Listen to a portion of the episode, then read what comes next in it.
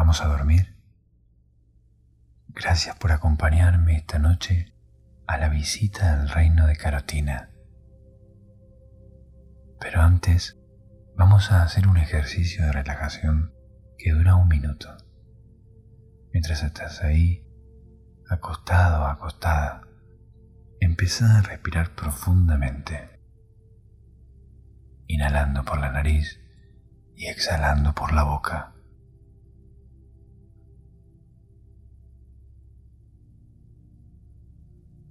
Y con la próxima exhalación, cerra los ojos suavemente y sentí el peso de tu cuerpo presionando hacia abajo.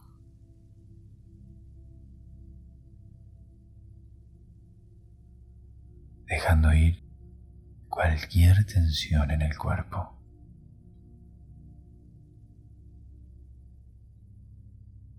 Ahora, imagina que los músculos de tu cuerpo simplemente se van apagando.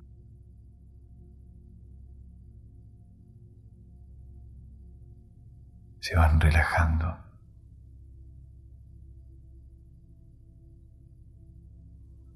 Dejan ir cualquier tensión en tu cuerpo.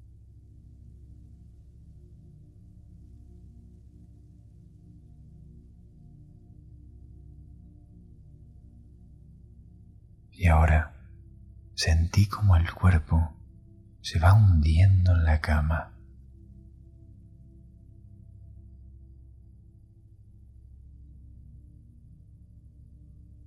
cada vez más profundo.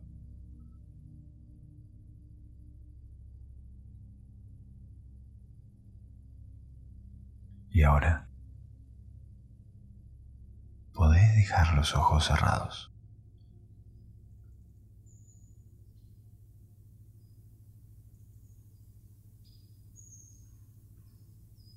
Como todos sabemos, los conejos viven en madrigueras bajo la tierra. Pero lo que no sé si todos saben es que ahí abajo las cosas no son muy diferentes a las de acá arriba. Al menos en el reino de Carotina. Y yo te lo puedo asegurar porque estuve ahí muchas veces. Invitado, eso sí, no vayas a pensar que fui sin aviso. Mejor que empiece por el principio. Todo empezó cuando planeé hacer una huerta en el final del patio. Me largué a quitar las flores perfumadas que florecen y florecen y florecen todo el tiempo. Luego me dediqué a trabajar la tierra para quitar los cascotes.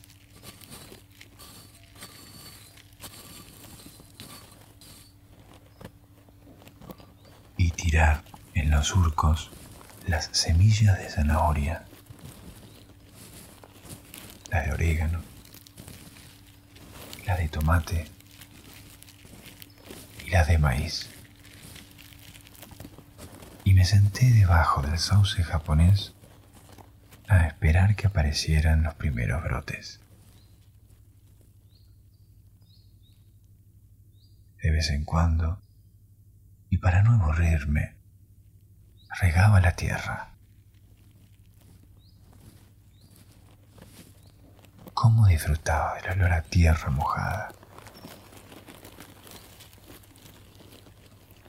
También quitaba algún yuyo rebelde.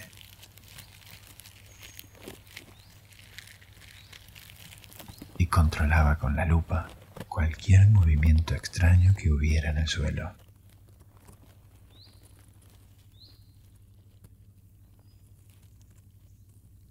Los caracoles huían despavoridos. Cuando se encontraban con las cáscaras machacadas de huevo que yo distribuía alrededor de los surcos.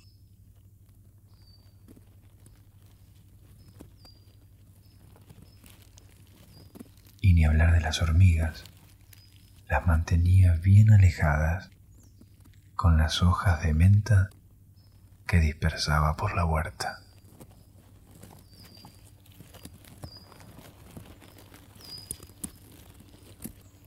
Hasta que una mañana, y sin haberme dado cuenta cómo, aparecieron 25 brotecitos verdes que en un día o dos se transformaron en ramitas muy erguidas a lo largo de la hilera.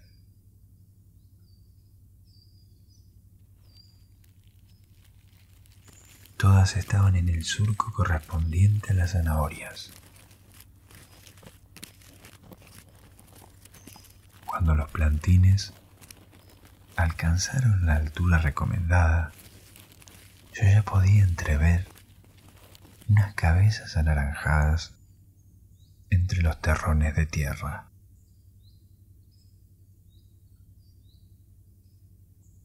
Eran zanahorias, así que decidí que había llegado la hora de hacer la cosecha y tiré de la primera planta, la de la esquina.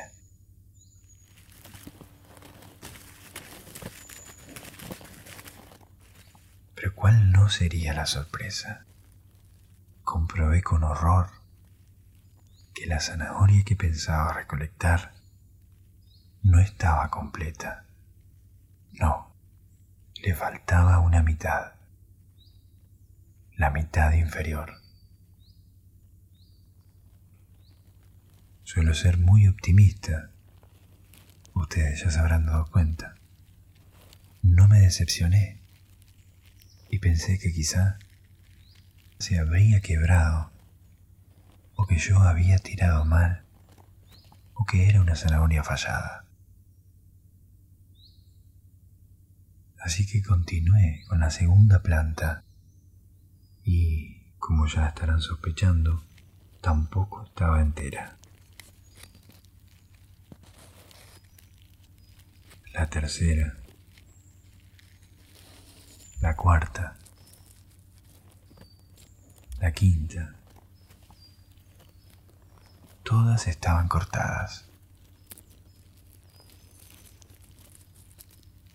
fue al apoyar la lupa sobre el hueco que había dejado la última mitad de zanahoria cosechada que descubrí del otro lado del hueco un ojo. Sí, un ojo, y no era el mío. Y ese ojo me miraba. Y yo lo miraba a él. ojo frente a ojo, los dos permanecimos un buen rato estudiándonos. Tengo que confesarte estaba al borde de un susto. Y sí, tenía algo de miedo.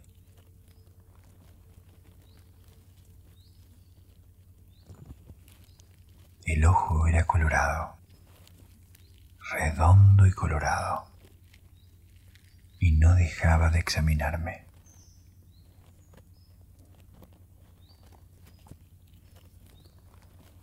Venciendo el temor, con una rama decidí agrandar el orificio.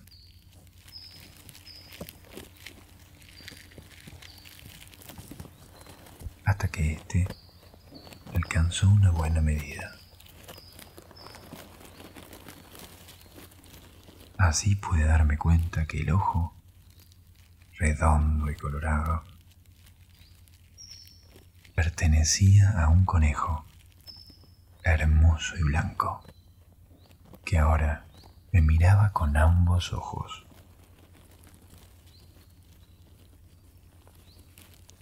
Como había agrandado el hueco, sus orejas sobresalían sobre la superficie de la huerta.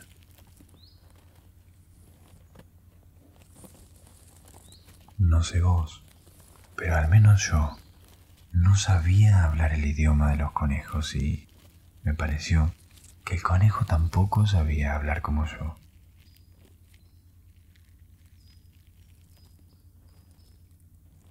No puedo explicarlo. No sé cómo fue, pero pudimos entendernos perfectamente.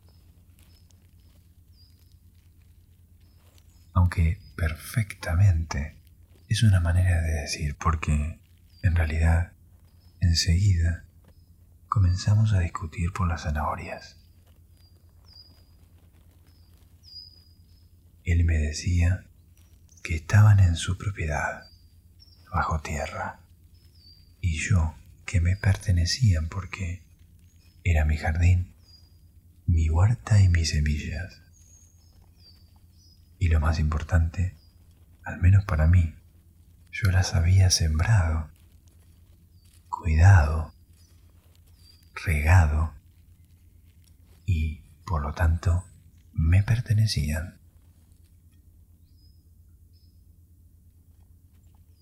Tanto que sí, tanto que no, que al final retrocedí enojado. Pisé uno de los pozos y paf.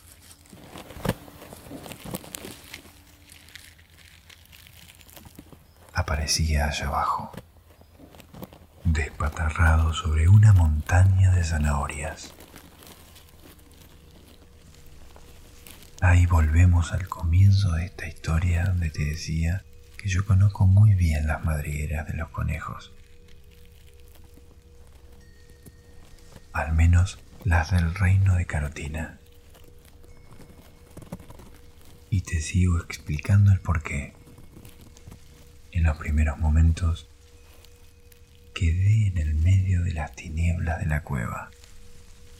Estaba algo aturdido por el golpe que no fue tan grave porque las zanahorias amortiguaron la caída.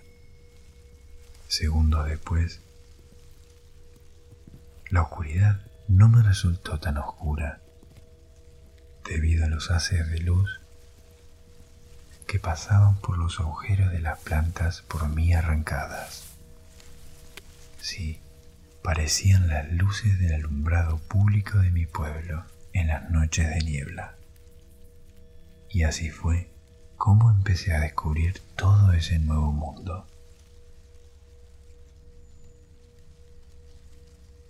Lo que me sorprendió fue comprobar que no todo era negra negritud. No, ahí tienen sus días y sus noches, como acá arriba, aunque todo más pequeño. Al menos en el reino de Carotina, que es donde volví muchas veces.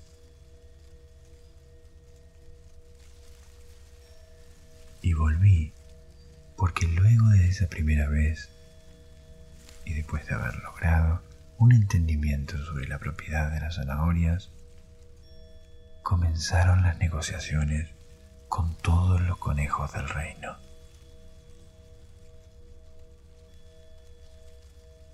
Los conejos eran muchos. Debes haber oído de la multiplicidad de los conejos. Los había por todas partes.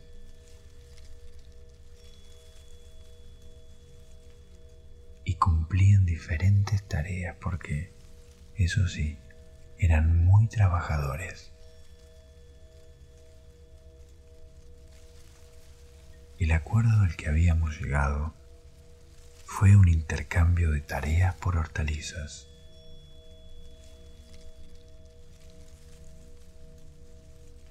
Ellos tenían permitido llevarse un porcentaje de las plantas, siempre y cuando colaboraran con el arado de las tierras del final de mi patio.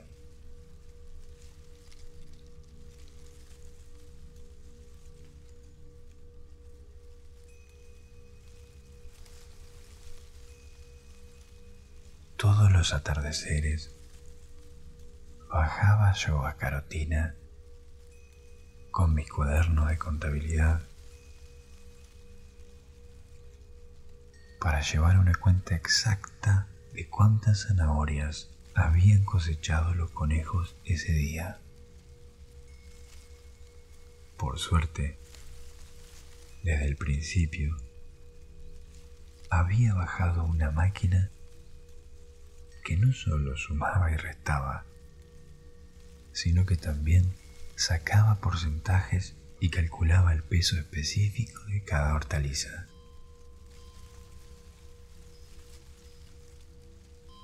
Es que en la escuela había logrado las mejores notas en las clases de herbología, pero no me había destacado con las matemáticas. Y en ese ir y venir, subir y bajar, sumar y restar, supe de los días y las noches bajo tierra, de los días de sol, de la lluvia, de los cielos, tan estrellados casi como los nuestros.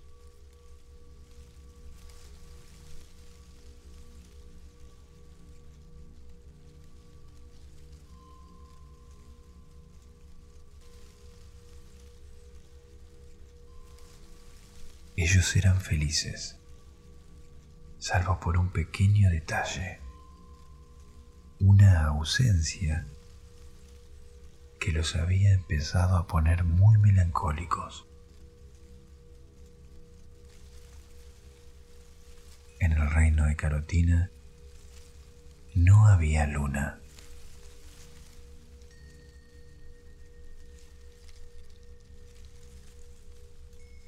quiero que sepas que no siempre fueron visitas de negocios, no, porque al poco tiempo ya habíamos entablado una grata relación de amistad.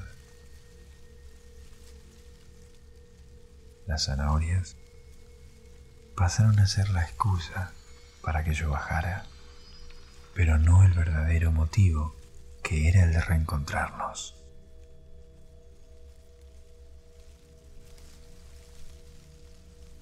Y creo que fue debido a ese sentimiento que cada vez que bajaba me pedían que les contara historias de la luna.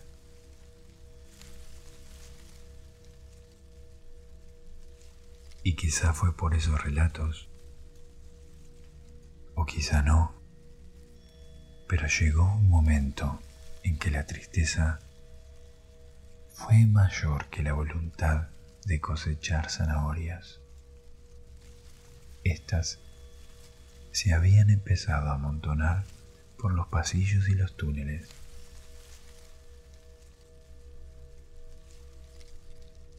No era sano para nadie, ni para mí respirar ese oxígeno, ni para ellos que pasaban todo el día ahí abajo. Entonces decidimos, de común acuerdo, que había que encontrar una solución a esta falla.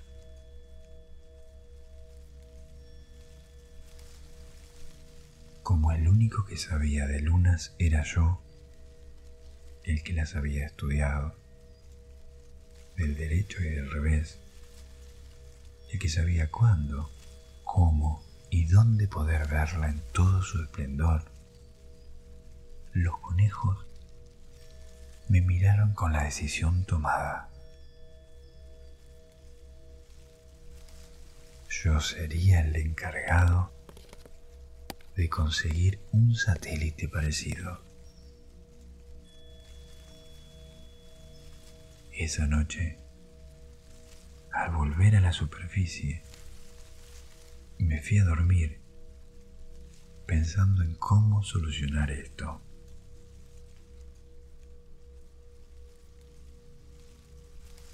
Todo el tiempo pensaba en la luna y en los conejos.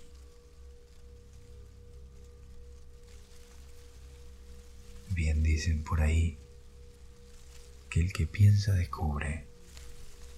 Y yo descubrí en el último estante de la biblioteca aquel globo terráqueo abandonado y lleno de polvo.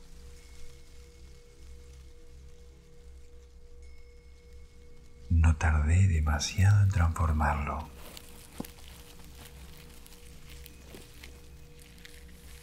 Bastaron pinturas blancas y grises, pinceles y muchas ganas de tener una luna propia para Carotina. Cuando la obra estuvo terminada,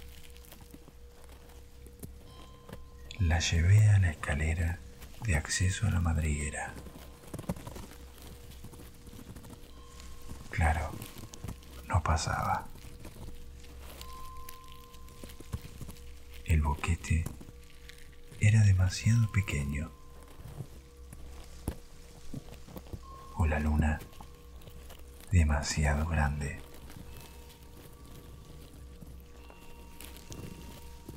Empujé, y empujamos desde el polo norte de la luna globo. Nada. No pasaba. Entonces hicimos al revés. Tiramos desde la cueva y desde el polo sur hacia abajo. Pero seguía atrancada. Hay que ver lo hermosa que había quedado esa luna. No era cuestión de abandonar el proyecto. Había que insistir. Buscar una salida. O mejor dicho, una entrada para la luna. Pero no hubo caso. El gran globo blanco no pasaba. Y la palabra mágica apareció en mi cerebro. Aunque debo confesarte que primero apareció en mi estómago. Porque para esa altura de los acontecimientos, lo que tenía era hambre del verdadero. Melón. Esa fue la palabra del encantamiento. Y corrí a la cocina. Busqué un cuchillo. Volví veloz hasta donde estaba la luna y la corté en porciones. Sí, como a un melón. Así sí la pudimos mudar al otro lado. Pero los inconvenientes no habían terminado aún. Los conejos del reino de Carotina aún están tratando de rearmarla. Porque con la alegría de haberla podido pasar, se mezclaron todas las rodajas de la luna. Cuando voy y les cuento que la luna está menguante, ellos ya aprendieron que la luna tiene que tener forma de letra D. Con una sola rodaja les alcanza. Cuando les digo hoy está creciente, dan vuelta a la rodaja de la luna y la ponen en forma de C. Cuando la noche está bien oscura, saben que hay luna nueva y guardan todas las porciones.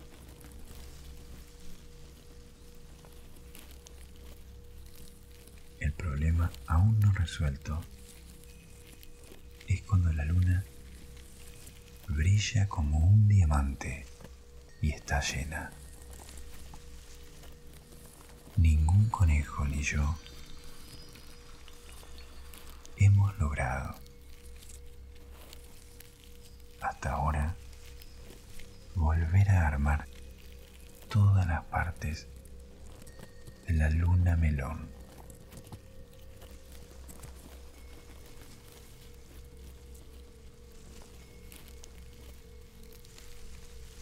Seguiremos intentando.